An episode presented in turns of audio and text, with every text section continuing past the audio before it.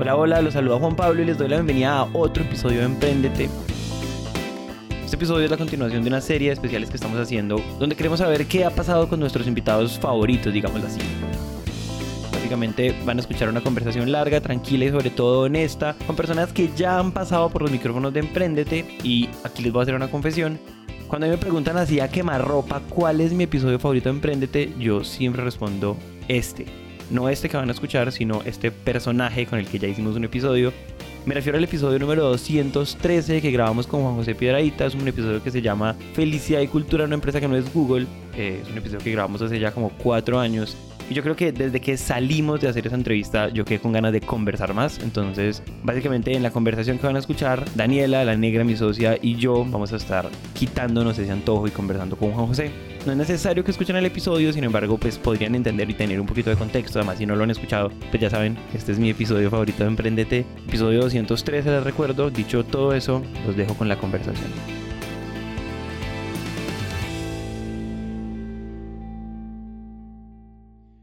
Juan, yo quiero empezar contándote.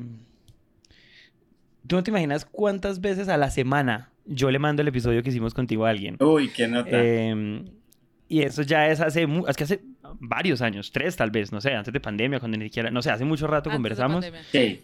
Eh, Puede ser que hasta cuatro. Exacto, pueden estar siendo cuatro años y la gente en general responde muy bien. Es, y, es, y es bonito porque yo siento que muchas de las cosas que conversamos ese día yo, o sea, como que han añejado muy bien. Yo siento que solo, simplemente con, a medida que pasa el tiempo, solo son más valiosas, solo son más importantes, solo me dan más ganas de que más gente las escuche. Y yo creo que esa es una de las razones por las cuales dijimos, venga, venga, venga, ya hablamos una vez, pero podemos hablar dos y ojalá tres. Y, Juan Pablo, si la revisas bien, eh, hoy es más importante que nunca esa, esa filosofía. Porque, porque yo yo creo que los empresarios tenemos una deuda importante y es, eh, es cómo, cómo convertimos nuestras empresas en entes verdaderamente sociales, porque la parte social y la parte económica no riñen. O sea, la, la creación de la abundancia con propósito eh, es un tema absolutamente viable dentro de una cultura donde las personas son un propósito. Y cuando las personas son un propósito, pues no tienen que estar buscando eh, eh, eh, justicia afuera ni temas afuera que lo están viviendo y lo pueden, y si nos unimos muchos empresarios, pues te cuento que la última vez a hoy, nosotros ante pues, todos estos podcasts, entrevistas, conferencias que son como 30 y pico, 40 al año, nos empezó a preguntar mucha gente, ¿y cómo lo hago? Entonces decidí con el director de, Cultura y Desarrollo de la organización, bien, ven, montemos una, un esquema que sea fácil de, multiplicar y, de, que nos permita transformar en una forma sencilla y, y, fácil eh, eh, y eficiente a compañías que tengan esta filosofía, o sea, que lo quieran hacer, que tengan la creencia. Y montamos una, una compañía que se llama Cúbico, quiere decir Cultura Vida Consultores. Y ya hemos vinculado más de 73 empresas a esto, quiere decir que estamos estamos eh, eh, multiplicando la filosofía y, trayendo más creyentes porque esto es de creencia, esto no es de, nosotros no estamos en el negocio de convencer absolutamente a nadie. Y así, ha, sido ha sido un viaje muy bonito porque nosotros tenemos un dicho en la empresa que, llevábamos 25 años preparándonos para la pandemia. Y, realmente a nosotros el, el, el, bote con el, por el que navegamos fue la cultura y fue, fue un ejercicio absolutamente increíble y, inspirador y verdaderamente fue una, un ejercicio bastante, bastante eh, llenador ese. Yo te quiero preguntar, ¿a qué te refieres con eso? Porque no estoy seguro si entiendo. Eh, voy, a preguntarte, hay una cosa que yo creo. Dime tú, cómo lo ves. Y es que es, es, es, es mucho más fácil, porque igual no es fácil decir que la cultura es la estrategia y que la cultura está primero y que la gente está primero, cuando es muy evidente que cuando, no sé, la gente está feliz, las cosas salen bien, cuando, o sea, cuando el output es positivo siempre, y es un poquito más duro cuando pone duro. Yo también tengo ese dicho que una cosa es eh, ser una persona increíble en una playa tomándose un daiquiri con todo super cool y con meseros atendiéndote y el clima maravilloso y todo, pues uno es el super cool. Pero ¿y qué pasa si arranca una tormenta impresionante y viene una amenaza de tsunami y todo? ¿cuál es tu reacción? ¿Qué, ¿Dónde está esa persona super cool? ¿Qué es lo que va a hacer esa persona super cool? Yo creo que fue un poquito eso lo que nos pasó. Claro, uno, nosotros tenemos obstáculos importantísimos como empresarios. Eh, no todo es una luna de miel. Eh, nosotros, esta, esta filosofía que manejamos, esta cultura, ha hecho que nuestra empresa crezca exponencialmente. Y cuando una, cuando una empresa crece tanto, pues hay, hay un tema que se llaman los dolores de crecimiento, que son los relacionados con cómo financiar esos crecimientos y son complejísimos y te meten en unos retos de caja que, que, que son complejísimos, muy difíciles de manejar. Eh, sin embargo, eh, cuando hay una cultura y nos estamos acompañando todos, pues es mucho más manejable. Pero cuando ya viene una pandemia como esto, que nos dijeron que de un momento a otro todo cerró y ya no tengo clientes, ya no tengo a quién despacharle, no tengo a quién comprarle, no tengo a quién eh, eh, venderle, eh, ni, ni, mejor dicho, y todo el mundo tiene una excusa perfecta para no pagarte. Y tengo dentro de 15 días tengo una nómina de 814 personas, que son 814 familias. El reto es de talla mayor. O sea, el reto es absurdo y digamos que teníamos una gasolina eh, para hacer eso y teníamos pues una, pero sabíamos que era tan incierto absolutamente todo que, que no sabíamos el tanque hasta cuándo duraba y, cómo retanquear, o sea, cómo, cómo volver a, tener eso, a, tener esa posibilidad pues de normalizarnos. Entonces, digo que la cultura nos sacó porque como cambiaron todas las reglas del juego, eh, teníamos que enfrentar lo que había al frente sin saber qué era lo que había al frente. O sea, es como, ahí tengo el monstruo, pero no sé qué es. Y lo que hice fue, lo primero que pensé era que si yo tengo ese nivel de angustia y yo soy el que toma las decisiones y yo tengo la capacidad de decidir, pues tengo 814 personas que se están preguntando qué va a pasar con ellos y no tienen la capacidad de decidir. Entonces la, la, decisión que tomamos muy relacionada con la cultura y con honrar a las personas, primero ponerlas al frente. Eh, ¿Recuerdas el café con Juan que les contaba que yo hacía un café con Juan y sentaba a 12 personas? Bueno, decidí hacer cuatro cafés con Juan al día. Y no con 12 personas. ¿Al día? Al día. Y no con 12 personas, sino con 25 personas. Y, y, y entonces claro, los primeros, yo me acuerdo los primeros 10 cafés más o menos, entre 6 y 10 cafés, la angustia de las personas, de los integrantes era tan absurda, era increíble. Ahora, el, el ambiente se podía cortar con un cuchillo y, y, yo me acuerdo que esa hora yo les decía, inclusive la dejaba alargar, tranquilos, hay una tormenta, todos estamos en la misma tormenta, nos, no, todos tenemos un barco diferente y a nosotros que veníamos navegando en el Titanic felices y que teníamos eh, fiesta y comida y meseros y, y, lujos y de todo, eh, ya tenemos un bote salvavidas. De un momento a otro estamos en la fila para el bote salvavidas. Pero la buena noticia es que tenemos botes salvavidas. Esa es una gran noticia. Y que ya no tenemos eh, una actitud de fiesta, sino que tenemos un remo en la mano y que yo no tengo una lancha de velocidad ni un helicóptero que mandé que me recogiera a ver cómo ustedes, sino que yo tengo remo. Yo soy el primero con el remo al frente de la... Rememos juntos, naveguemos juntos, que vamos a llegar a buen puerto juntos y nadie se va. De aquí nadie se va. Vamos a encontrar la forma de estar todos aquí y todos nos vamos a ayudar y todos. Entonces yo me acuerdo que pasábamos de la angustia absoluta a decir, y verdad, y y entonces no nos vamos y vamos a estar. Entonces la gente se iba como calmando y resulta que los primeros cafés que hacía empezaban a hablar con el resto de los integrantes. O sea, cuando ya llegaron al octavo, noveno café, ya la gente se veía tranquila. Y después del décimo café, ya la gente no hablaba de su angustia y de lo nervioso que estaba, sino lo que iba a hacer, cuál era su papel, cómo iba a enfrentar, cómo iba a salir, cómo se preparaba para servir a la compañía, a los clientes y cómo ayudarles a los transportadores, que, es nuestro mercado, a que lleven alimentos y a que estén activos y, y, era una función mucho más allá de solamente el dinero y poder facturar algo. Y cómo atender las plantas eléctricas en los hospitales, en los centros de emergencia donde, donde se requiere. Y, entonces nos fuimos organizando y nos fuimos, eh, eh, y, era muy emocionante porque pasó algo mágico. Resulta que cuando yo hablaba al principio con ellos, yo no tenía con quién hablar, yo no tenía quien me llamara, yo no tenía quien me llamara a decirme tranquilo, hmm, estamos bien, vamos a estar bien. Entonces yo no dormía, yo tranquilizaba a todo el mundo, inclusive eh, si había alguien alrededor, cuando miraban al lado, le decía, ¿quién está al lado? Mi mamá, siéntela, por favor, señora, ¿cómo está? ¿Cómo se siente?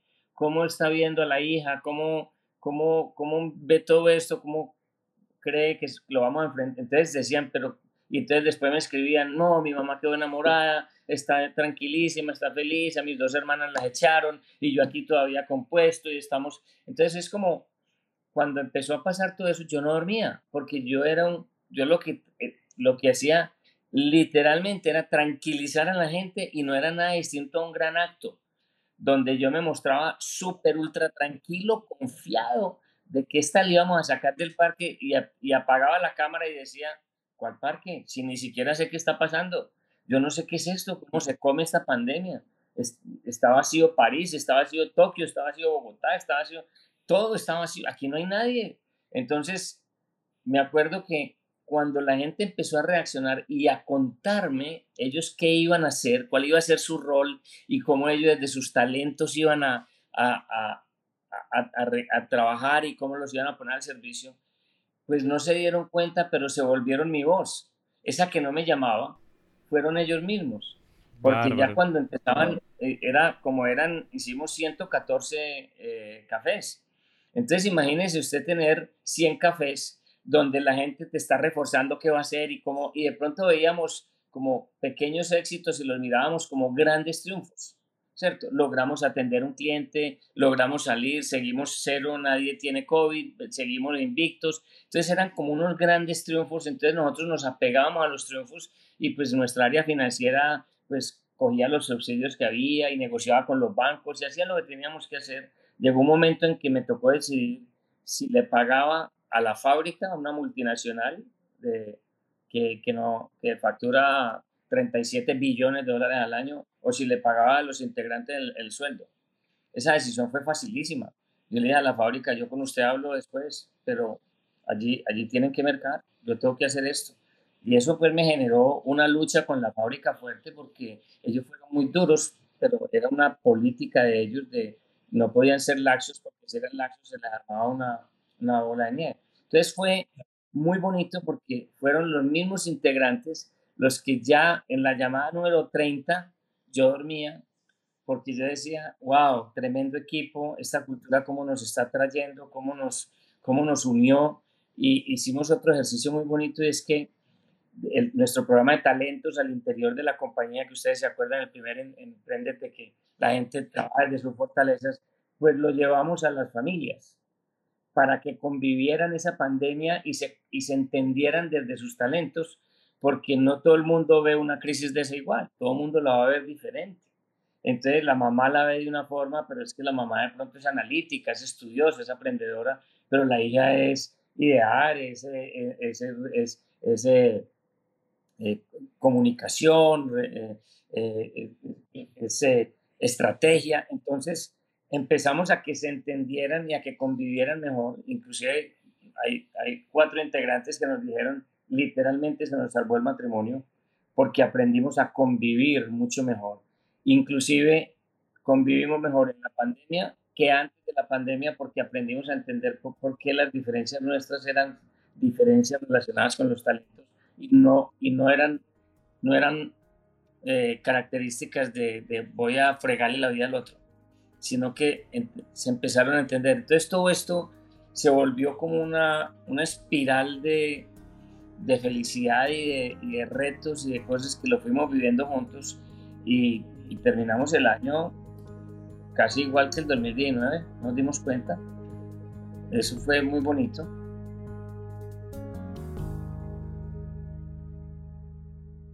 Yo quiero. Esta pregunta es rara, pero la quiero hacer. ¿Qué, cuál, hubiera sido el otro camino? El, el, camino aparentemente más fácil. O sea, como el camino donde la gente no es lo primero. el, el, el, camino del papayazo, como, como decimos aquí en Colombia, lamentablemente. Y es, eso es fácil.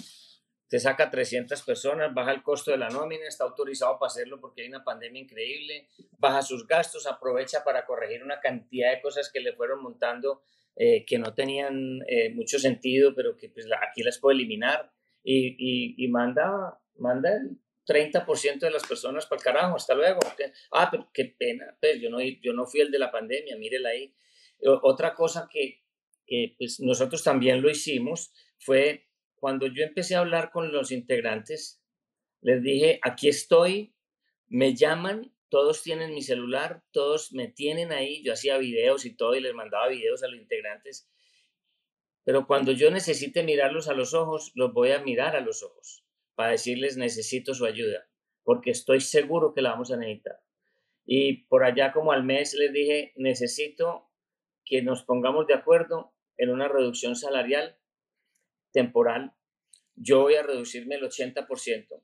Los líderes ya acordaron el 35%, pero quiero ya empezar unas escalas hacia abajo donde un grupo que, tiene más capacidad, pues ese no baja sino al 20 vamos a tener otro grupo con el 10 y de un millón y medio para abajo, cero.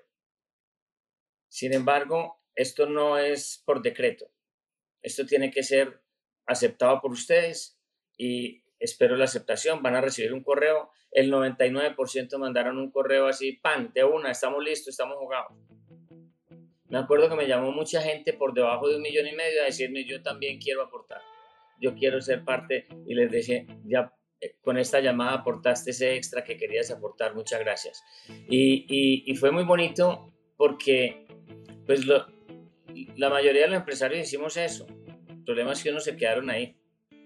Y para mí fue un día muy emocionante. Tan emocionante fue en agosto que les dije, quiero hablar con todos y montamos todo un operativo para tener a todos los 80, 814 integrantes en pantalla para decirles, eso fue en julio, les digo, en agosto les devolvemos el 50%, en octubre volvemos al 100%. Muchas gracias, la compañía salió, vamos a salir y, no puedo más que decirles que gracias, los adoro, no, no, no, no sé qué hacer, no. Y, las respuestas que recibí fueron impresionantes. O sea, no recibí una queja, no recibí alguien que me escribió, yo no estoy solo como tres, tres o cuatro personas no aceptaron. Tres tenían una situación fuerte familiar y yo dije, no me los toquen, no me los toquen. Uno se tuvo que ir porque era un líder y, no, y dio un mensaje absolutamente aburridor. Eso no es conmigo, a mí no me tocan eso, no hay problema, no te lo tocamos. Cuando ya terminó todo el proceso, le dijimos, aquí está tu liquidación no porque no es una retaliación, porque tú no eres de esta cultura. Es porque no, no, no, saliste al frente por tu gente. Porque no, y, lo podía hacer. Lo podía hacer perfectamente bien. Era un salario importante. Entonces, ese tipo de cosas yo creo que son las que lo fortalecen a uno. Eh, las compañías vivimos, cuando uno tiene 814 personas, pues hay mil cosas y no todo es perfecto. Sin embargo, ver cómo nos unimos ahí y los mensajes que me mandaban y lo que me decían en los cafés es que yo ya al final yo decía, no, es que esto es como una inyección de adrenalina muy loca. Y, eran mis momentos mágicos. Yo me podía, pues, yo decía, no, me quiero dedicar a esto, a tener estos cafés. Esta debe ser mi vida, esto está buenísimo. Pero fue muy bonito porque, porque cuando uno mira hacia atrás, uno dice, wow, ¿qué pasó aquí? Fue impresionante. Inclusive, tú que estuviste, Daniela, en el lanzamiento del libro, eh, no sé si estuviste en el lanzamiento o, al 13% lo escuchaste en otro, en un Fue una tertulia, una tertulia, pero creo que... Ah, ya, ah, la tertulia, ya me acuerdo. Bueno, tuvimos un lanzamiento del libro que también lo lideraron ellos, fue con ellos, fue muy bonito. Sí. Y, y, y en el libro alcancé a contar esta historia y me gustó mucho que lo hubiera podido cerrar con con cómo, qué pasó ahí y cómo y qué siguió. Em, se me irá la piel escuchando solamente eso.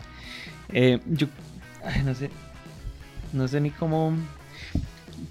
Te quiero compartir una, una, una, una sensación que tengo, que hoy, no, no, no, tiene nada de estadística, es, es, una percepción mía que yo percibí después de la pandemia, y es como una especie de pragmatismo que yo creo que es, hoy, hoy es mucho más claro de un montón de empresarios después de la pandemia, que, que, que, es una vía sutilmente contraria a lo que tú nos estás narrando. Y es, yo entendí que que hasta un punto llego, que yo tengo, que yo puedo llegar hasta un lugar, que, que uno siempre, o sea, uno, uno, no es responsable necesariamente de un montón de cosas de sus empleados, pero, pero como que establecí un límite muy claro, puedo estar con los que puedo estar, recorté lo que pude recortar, después de que volvimos, si volvimos a operaciones, volvimos muchísimos menos, eh, ahora prefiero tener, no tengo ni idea, como formas contractuales mucho más cómodas para mí, como que hay un montón de lugares donde yo siento como como un pragmatismo muy cómodo detrás de un montón de empresarios y no quiero juzgarlos porque no, no porque, porque también los entiendo y porque ellos no la pasaron mal y porque todos estuvieron en momentos muy difíciles. Pero cuando te escucho, que es como que es como el otro extremo, sin decir que eres perfecto y que todo en Equital funciona bien, porque no estamos diciendo eso, no estamos tratando de vender eso de ninguna manera, como que como que, como que, como que me resaltaba y resaltaba mientras hablabas, esa parte donde tú hablabas de, de que las empresas sean entes verdaderamente sociales. Eh, y donde en serio la abundancia con propósito, la, abundancia con propósito sea coherente. Por ahí empezamos, por ahí empezó la conversación y tú hablabas y te juro, me gustaría mostrarte como todas las veces que resalté esa parte. Em, suena como que me voy a desviar y Negri ahorita podemos volver, estamos conversando y tertuliando y vamos y volvemos. Pero ¿a qué te refieres? quisieras, quisiera escuchar de tus palabras a qué te refieres con que las empresas sean entes verdaderamente sociales. ¿Y a qué te refieres como en el, como en como en detalle, no en general, porque digamos que es fácil entender por qué al país le va bien si a las empresas les va bien. Pero, pero mira, yo, yo, te aclararía, al país le va bien si a las empresas les va bien y a sus integrantes les va bien. Al país, cuando solo a la empresa le va tan bien, no necesariamente al país le está yendo bien. Eh, pero te voy a dar una aclaración. Lo primero que dijiste, yo te quiero decir algo. Aquí sí hay realmente que comprender algo la forma, yo, yo partí como en tres segmentos lo que pasó en la pandemia a las diferentes eh, compañías. Si tú tienes una compañía de alimentos, una compañía de logística, una compañía de, de, videoconferencias, como Zoom, como esta, que pulularon de un momento a otro, sí se podían hacer videoconferencias bien hechas, porque eso era un rollo. Esas compañías les fue muy bien, navegaron y se hicieron, y yo espero que las compañías hayan sido coherentes en, en, manejar muy bien la situación y crecer y dar bienestar a sus integrantes. Y las otras somos las del, las otras son las, las que yo llamo las de la inmunda. O sea, restaurantes, gimnasios, hoteles, eh, eh, centros de entretenimiento. Eh, hijo de madre, en la inmunda. O sea, es que tú tienes una cadena de gimnasios y de un momento a otro le prohíben a la gente que vaya a tu gimnasio. Mm. Y tú dices, ups, yo vivo de las, de, las afiliaciones y, y, mi crecimiento empresarial nace del crecimiento en las afiliaciones y lo que va a tener es unas desafiliaciones increíbles. Me va a tocar congelar una. Eso es, eso es bárbaro. O sea, entonces todos tenemos que mirar desde la óptica. A eso les tocó mm. chalupa. A mí me tocó botes salvavidas, un botecito para un buen numerito de personas y teníamos remo, o sea, podíamos navegar en la, y, logramos sacar una comida para poner ahí, logramos sacar unos enseres para poner ahí que nos servían para estar. Eh, los otros sí siguieron en yate, pero a mil por hora. Entonces uno tiene que entender la actitud de los empresarios basada en la historia que les tocó vivir. Claro. E, ese sí es diferente. O sea, hay unos que, pues, muchos cerraron. No, no, es que, no es que echaron gente, es que tuvieron que cerrar su negocio. Entonces, primero hay que entender esa, ese es, es bien importante. Pero lo otro que cuando digo que una empresa es un ente social, por supuesto, porque cuando uno contrata a una persona, eh, eh, Juan y Daniela, no, uno, uno no contrata la persona, eh, yo, yo no contrato a una persona porque sacó un cartón de ingeniería mecánica, sabe, sabe de motores, sabe de reparación, sabe programas de mantenimiento, no, no, no. Nosotros eso, para nosotros eso es higiénico, porque si necesitamos una persona que sepa de reparaciones, de mantenimiento, etcétera, para manejar un taller, por ejemplo, eh, pues es higiénico, el saber es higiénico. El saber para el hacer pues, es lo más higiénico que hay, porque pues, uno no contrata un carnicero para reparar un motor, eso, eso es ilógico. Lo que pasa es que la gente ignora al ser Y el ser es el que uno termina contratando. Ese ser, uno cuando hace una negociación con esa persona, uno no contrató a la persona, uno contrató a la persona, su deuda de la casa, su, su familia, su, su, hija con oportunidades de salud, eh, su señora con eh, tal, su, su, hipoteca, todo, todo lo que tiene entra al paseo, porque nadie es capaz de dejar su vida afuera para entrar a trabajar. No se puede, no funciona, no funciona. Puede hacerse el que lo está haciendo y empieza a trabajar por plata, y eso es una relación horrible. Pero cuando uno integra al ser completo, desde lo que uno quiere, por eso nosotros tenemos procesos de atracción y no procesos de selección entonces es una interacción importantísima con el ser, con su familia, con su estabilidad. Eso sí es social. Eso es social. Pero no quiere decir que no entró a cumplir con una labor económica. Claro. O sea, el hecho de que es, es, ingeniero mecánico y, tiene una y, nos atraímos porque tiene la actitud correcta, es una actitud bacanería y, no ve problemas, sino que ve oportunidades y entiende que que una solución no es, que un problema no existe, sino que eh, una solución, un problema es una solución esperando que la encontremos solamente y actúa desde esa óptica, pues esa interacción es, es increíble porque es una interacción proactiva trabajando sobre algo que le genere algo a un cliente también positivo. Es cuando uno se va para la casa desde esa óptica y fuera de eso tiene un grupo de psicólogos y coaches ayudándole a buscar su mejor versión y a, y a ver cuáles son sus talentos y cómo encuentra sus fortalezas, pues esa es conversación de la casa. Y cuando uno es capaz de llevar la, la vivencia de la empresa a la casa y conversar con ellos, y después nosotros traemos las familias a la empresa, precisamente para decirles ese integrante que compartimos ustedes y nosotros, quién es para nosotros, por qué lo queremos o la queremos tanto, por qué nos parece tan importante, por qué nos hace reír, por qué nos hace confiar, por qué es, es un engranaje increíble para que la empresa tenga éxito y ellos puedan ser parte integral y, hacemos, le hacemos entender a las familias que nosotros hacemos contratos con las familias. O sea, nosotros integramos todo el entorno.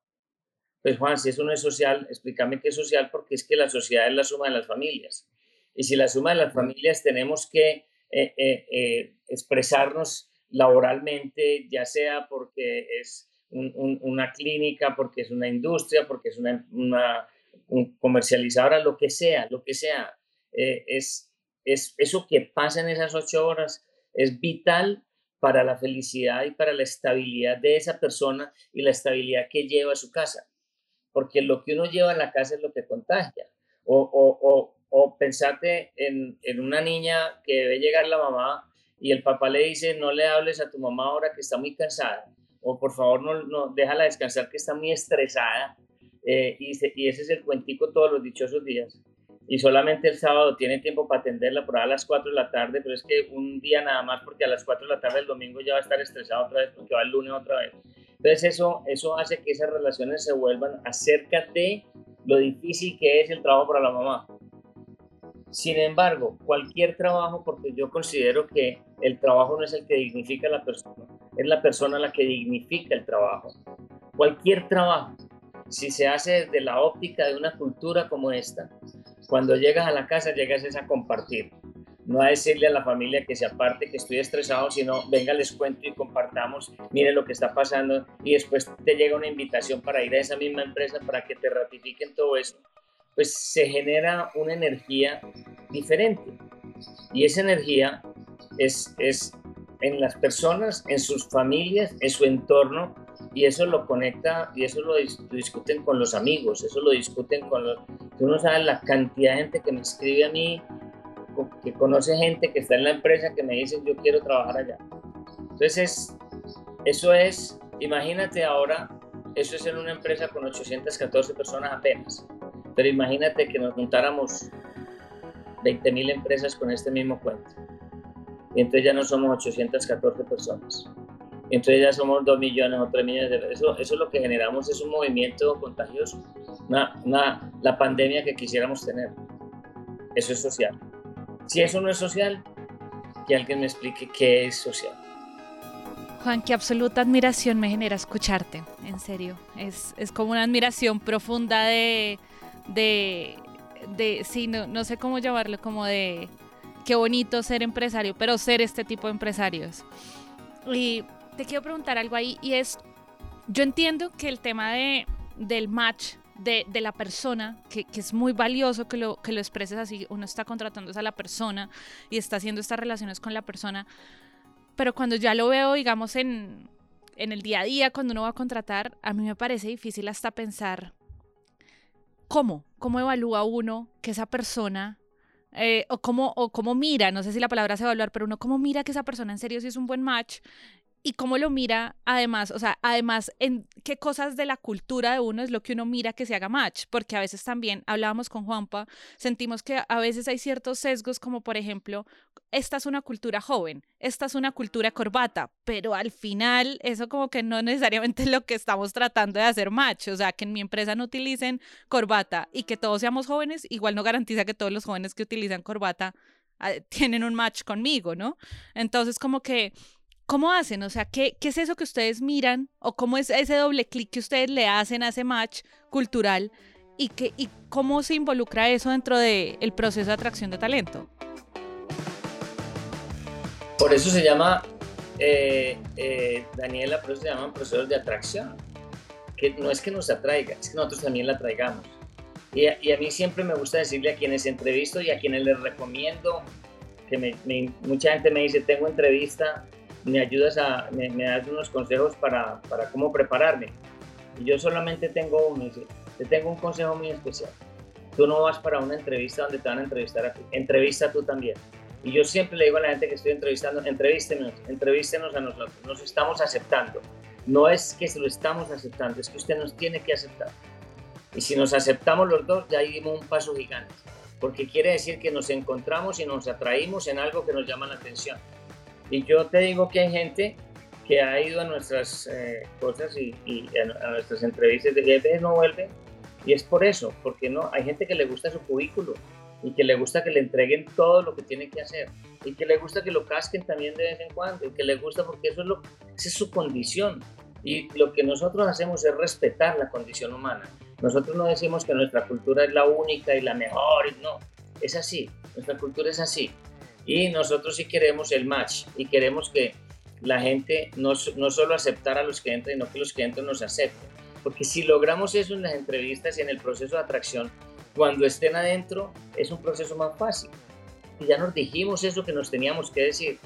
Porque una cosa es entrevistar al saber y ta, ta, ta, pase aquí y cuando esté adentro le decimos, venga, venga, aquí la cultura es así. No, no, no, sepa quiénes somos para que esté tranquilo para que sepa qué se va a encontrar y por qué se lo va a encontrar. Y además que yo siempre le he dicho a la gente, la cultura no son los de arriba diciendo qué hay que hacer, la cultura somos todos entendiendo qué podemos hacer para que la cultura sea cada vez más coherente, porque la cultura es cada uno. Yo le digo, cada uno es un auditor de los valores, cada uno es un auditor de las promesas que se hacen, cada uno es una... Y, y, yo, por ejemplo, en, en, en mi agenda siempre tengo espacio libre para el que quiera, el que esté inconforme, se siente conmigo y se tome un tinto y me cuente por qué. Y, y para eso son los cafés con Juan, para que, para que digan lo que quieran, lo que quieran y venga, conversemos sobre eso. Y, y, y, tenemos conversaciones y hay momentos donde son muy frustrantes, pasan cosas que uno dice, pero ¿cómo pudo haber pasado esto en la mitad de esta cultura? Entonces nosotros le llamamos conatos de cultura. Y entonces lo que decimos es, veamos qué pasó, o sea, no, no lo carguemos en la persona, miremos el entorno, miremos lo, lo que pasó y si la persona tiene un accionar equivocado y, y, no hay una buena intención, nos damos un abrazo, les damos las gracias y chao. Y o si es una situación adversa que se puede arreglar, pues la arreglamos y continuamos. Y también acuérdate que la, la, la cultura no es paternalista, la cultura es de compromisos compromisos con los integrantes, pero los integrantes también tienen compromisos con la empresa y con los clientes de la empresa y con el entorno. O sea, hay, un, hay una línea de comportamiento que hay que tenerla y cuando, cuando tú no lo estás logrando, eh, pues te llamamos, te sonreímos, te damos un abrazo y te, y te decimos, no se dio. Yo te voy a decir, un porcentaje muy importante de, quienes salen de la empresa, porque yo no soy el que saco gente o el que los, los líderes son autónomos en tener sus equipos. Eh, yo, más de la mitad me escriben y son cartas de amor, cartas de verdadero amor y agradecimiento, gracias, qué rico que estuve aquí, la cultura, gracias por, por dejarme conectar con usted, gracias por, y, y, muchas veces, entonces yo siempre les contesto, gracias por hacer el esfuerzo de estar con nosotros, seguramente vas a encontrar tu camino, dime si yo te puedo apoyar. Y, uno, y uno que otro me pide el apoyo y, lo apoyamos. Yo, creo que, yo creo que no se puede perder esa bondad y esa forma, a no ser de que haya un acto de mala fe, un acto de falta de ética, y eso ya sí no es, eso no, se, no es discutible porque eso atenta ya es contra los, los valores, ya no, eso ya es otro tema. Yo quiero hacer una pregunta. Es el episodio que hicimos contigo. Eh, por aquí está la fecha, 2019. Lo hicimos, se llama Felicidad y Cultura en una empresa que no es Google. Que es un poquito pretencioso el título, no importa. Pero a mí me gusta, yo, quiero hacer doble clic de por qué le pusimos ese título. Uno, una de las razones es porque es una empresa colombiana contando historias de aquí, de cosas que están pasando aquí y que, nos, que en mi opinión nos invita como a no solamente estar mirando hacia afuera, que está bien, sino darnos cuenta que aquí están pasando cosas increíbles, eso por un lado. Pero el otro porque Equitel es una empresa como de unas características o de una industria donde en mi opinión, no es tan común hablar de cultura. Entonces, por ejemplo, una de las cosas que yo pienso es que como todo este discurso muy fuerte, que es un discurso más a las personas como de el trabajo con propósito, eso pareciera insinuar que yo solo voy a encontrar un trabajo con propósito si yo, si yo tengo un cargo de liderazgo en una empresa que le pega un objetivo de desarrollo sostenible, o entonces mi trabajo no tiene sentido y eso es difícil entender porque hay trabajos que son un poquito más técnicos, hay trabajos que son un poquito más, no sé si la palabra es operativo, odio la palabra operativo, no creo que sea necesario que, los trabajos sean operativos, no importa dónde estén. Ahorita me dices qué piensas, pero yo siento que hay una, hay una apuesta muy interesante que tú estás haciendo en una empresa que es industria eh, y que al margen de que cuando uno llega y uno dice, Dios mío, estoy una empresa para camiones, de camiones y de transporte y que es este lugar tan lindo, por lo menos cuando conocí Equitel ahí en Mosquera, pero eso seguro se traduce en un montón de otras cosas en una forma diferente de entender el trabajo mismo. Siento que hice muchas preguntas en una, pero ¿qué piensas tú? Mira, lo, primero que te voy a decir, operativo está bien. ¿Y, y por qué? Porque es que a veces eh, uno contrata a la gente para que opere. Lo importante es cómo operas si lo haces con excelencia, si lo haces con actitud, si lo haces con ganas, si lo haces con, orgullo, pues mira, tu operación es parte de un engranaje que hace que la compañía tenga éxito. Y nosotros medimos nuestro éxito cuando entendemos que nuestros clientes tienen éxito, porque el propósito tiene que extenderse a través del entorno, porque si logramos eso, pues logramos crecer, si logramos crecer, le damos propósito a nuestros proveedores también. Entonces, mira que es una sola jugada proveedores, empresa, integrantes, clientes y los clientes del cliente. Entonces, cuando uno se mete en todo eso, operar es ok. Lo que pasa es que hay que hacerlo con alegría y con excelencia. Son operadores, o claro que sí. Es que hay trabajos que, que tienen una, una, forma de hacerse que es, que es muy operativa. Lo que pasa es que cuando tú lo haces con excelencia y alguien necesita una persona para algo especial, uy, este como opera excelente, yo creo que puede engranar muy bien en este equipo esta oportunidad es para él. Entonces, depende mucho de eso. Te, voy a dar una historia corta. Yo estudié en la Universidad de Luisiana, como ustedes saben, y yo me acuerdo que para ayudarme pues a tener mis gastos, etcétera, pues yo trabajé en la cafetería, porque no, tenía, no podía trabajar por fuera por la visa, pero sí podía trabajar en la universidad. Y me, cogí me conseguí un trabajo muy extraño me conseguí un, trabajo limpiando pisos, limpiando mesas y lavando platos en la cafetería de las mujeres. Porque en, la universidad había cafetería de mujeres muy, chistoso, pues había una cosa donde llegaban pues todas las mujeres a... Y entonces yo me acuerdo que, yo me acuerdo que yo llegaba a la cafetería, entonces mis compañeros decían, pero yo, yo no te entiendo, ¿cómo, pues, o sea, es un estudiante que viniste aquí patrocinado, que tenés como estudiar y te vas a limpiarle mesas y pisos a la... O sea, nunca vas a conseguir una amiga. Me decían, es que no entiendo, no, no, sé de qué estás hablando, no, no he podido entender. Y me decían lo mismo y me gozaban y tal. Y una vez me acuerdo que estábamos en el Student Union donde quedaba la cafetería muy cerca. Y, y, y la cafetería por, por la, la, dejan prendida por la noche para que se vea pues, y, y, es un vitral gigantesco. Entonces estábamos ahí cerquita y, eran un grupo como de seis amigos y le dije, venga, venga, regáleme un segundo. Y los llevé a la, a la vitrina y les dije, ¿qué ven? Es la cafetería. no, no, no. ¿Qué ven? ¿Cómo la ven? Y voltean a ver. No, pues todo impecable, todo en super orden, todo limpiezo, todo el, el, piso brilla, las mesas están intactas, todo está hermoso, pues está muy bonita. Sí, ese soy yo. Eso que yo hago ahí se refleja en ese piso, en esas mesas, en esas sillas. Yo soy el que honro el trabajo, el trabajo no me honra a mí. Entonces entiendan que cuando yo estoy haciendo en la cafetería, yo no estoy buscando amigas ni estoy buscando que las amigas me busquen. Estoy garantizando que tengan un piso limpio y que sus mesas estén en perfecto estado. Y lo más irónico es que ahí conseguí mi novia, trabajando, limpiando mesas. Y era una niña que yo veía circular por la universidad y era brillante y era la, era, eh, eh, la, la presidente de, de, estudiantes de su, de su facultad y todo. Y yo la veía y decía, no, esto es una aparición. Y entonces, en la misma, ahí, yo sabía que ella se sentaba y era las últimas que salía. Y yo siempre dejaba limpiado para poderme dedicar a la mesa de ella mucho más tiempo y le regaba cosas y volvía y limpiaba y decía, pero ¿por qué no? No, no, qué pena, ya estoy limpiando aquí, ¿cuál es que es tu nombre? Y, y terminamos eh, saliendo juntos y, y, mira, qué ironía. Pero entonces el tema es ese, el tema es que yo era un operador y era un, operador orgulloso, esa, esa, era mi operación y mi operación era impecable. Entonces es, es, es un, es, tiene que ver, mira, que al final es el ser, es la persona. ¿Cómo hacer que una persona operando se vaya para la casa con una sonrisa? Porque lo que haces tiene significancia. Entonces, es, es, la magia no está en el cargo, ni en el, ni, en, el título, es que operar es normal porque hay que hacer una operación para que se lograra algo. Entonces, eh, eh, la magia está es en, en, cómo dignificas lo que haces, no, no, no lo que haces como te dignifica a ti.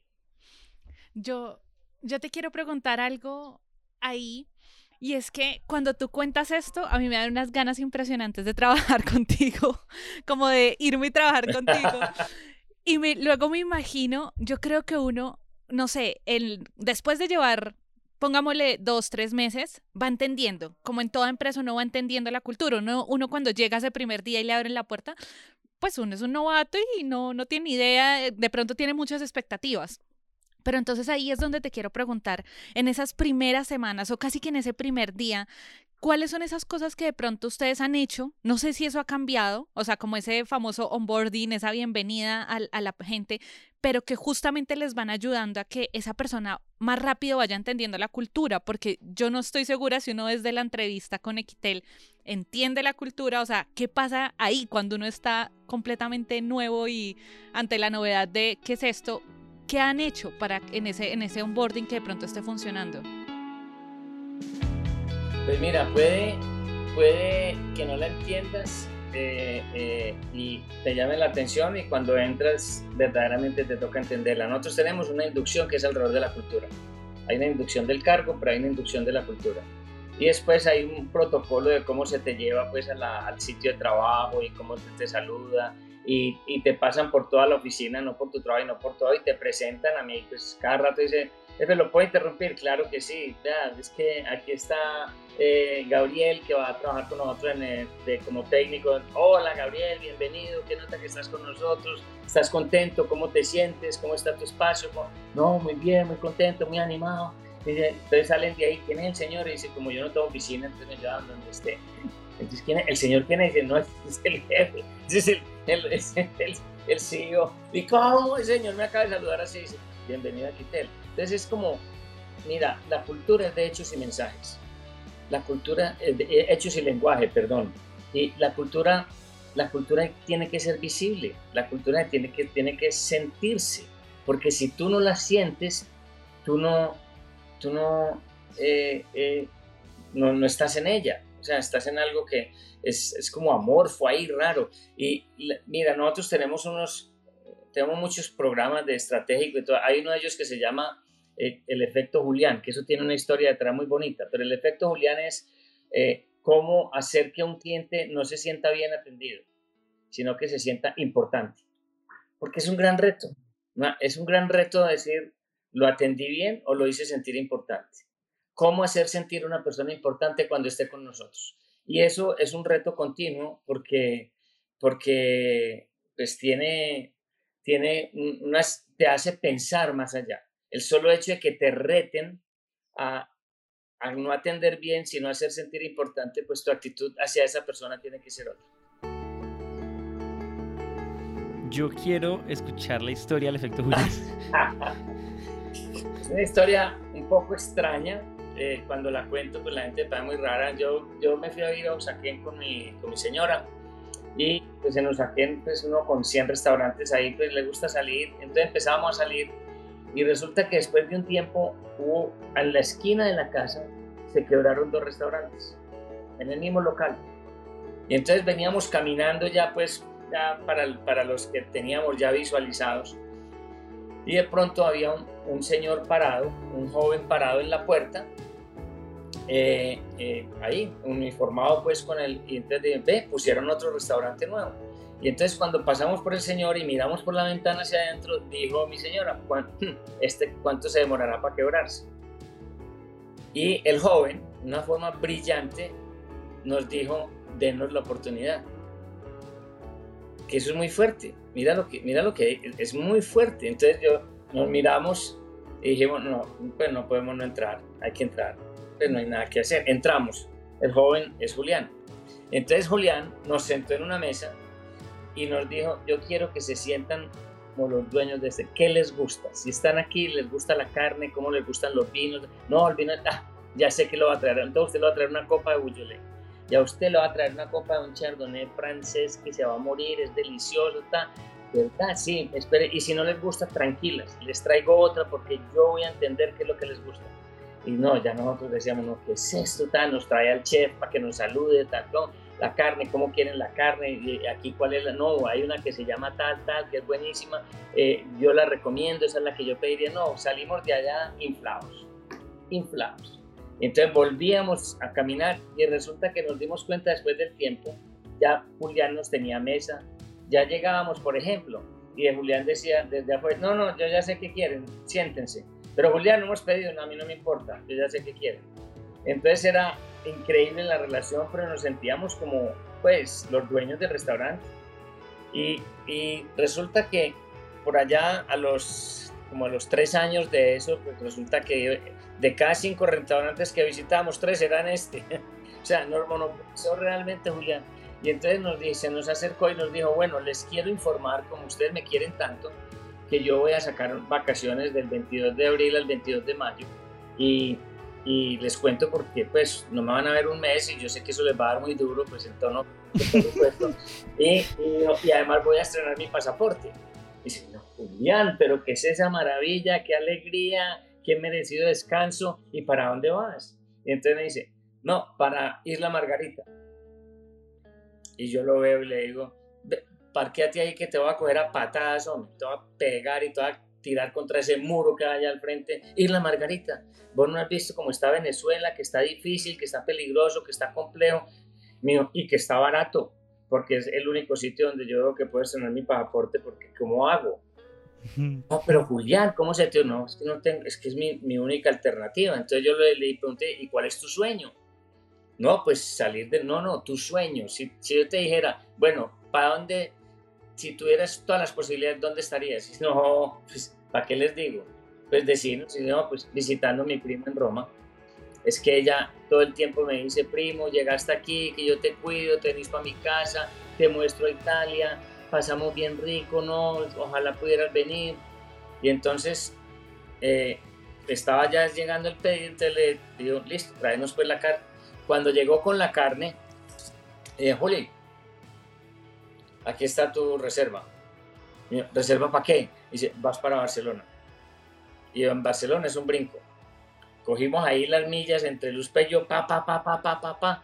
Y dice, mira, vas para Barcelona no, no charlen con eso, con eso no se charla, ¿cómo se les ocurre? Miren cómo estoy, no, no. Oli, vos crees que yo soy capaz de hacer una jugada de estas con logo de Avianca y todo ahí pegado. Me dice, Barcelona. ¿Y, ¿Y cómo llega uno a Roma?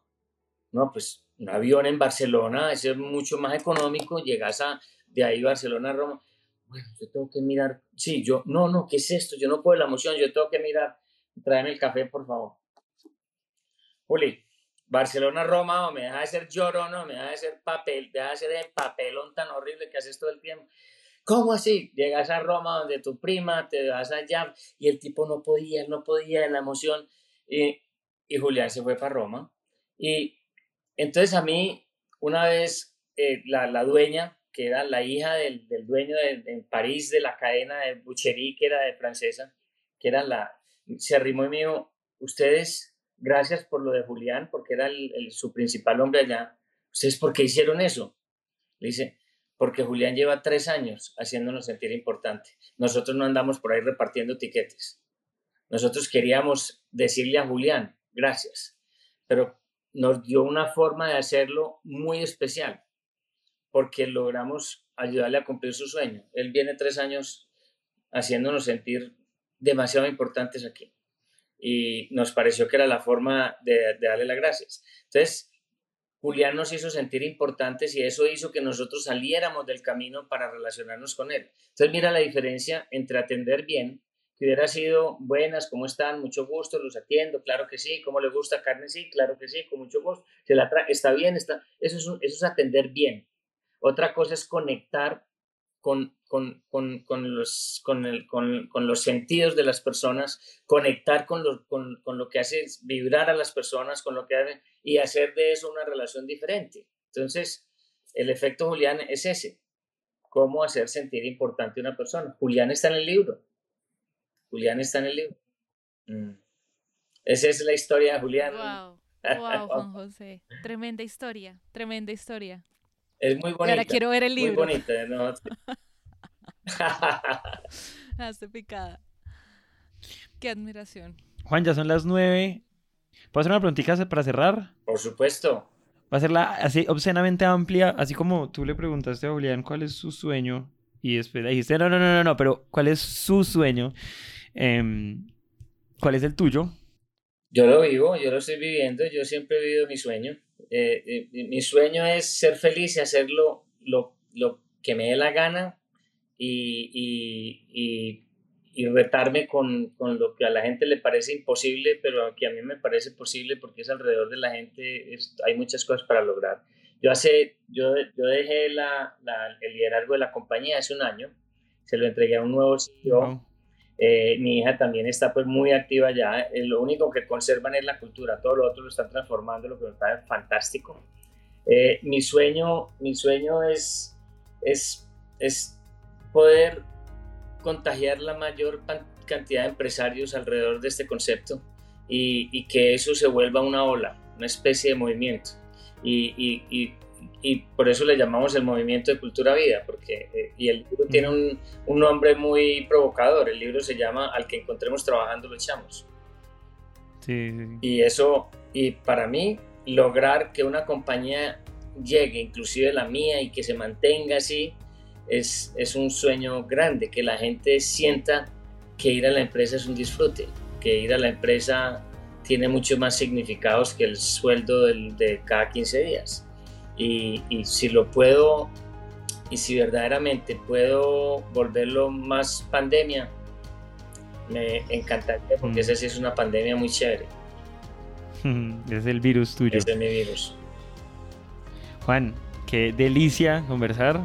Eh, hasta la, la, próxima no va a ser en cuatro años, antes. Cuando quieran. sobre este tema hay mil cosas que hablar, mil anécdotas, mil vainas, entonces siempre hay espacio y siempre contarán conmigo. Porque yo, yo sí les digo que el podcast que ustedes me hicieron me, me, me gustó mucho, me llenó de felicidad y, y tal vez fueron los primeros que, que, que vieron eso, que vieron que, que había una empresa diferente que ameritaba tenerla. Muchas gracias.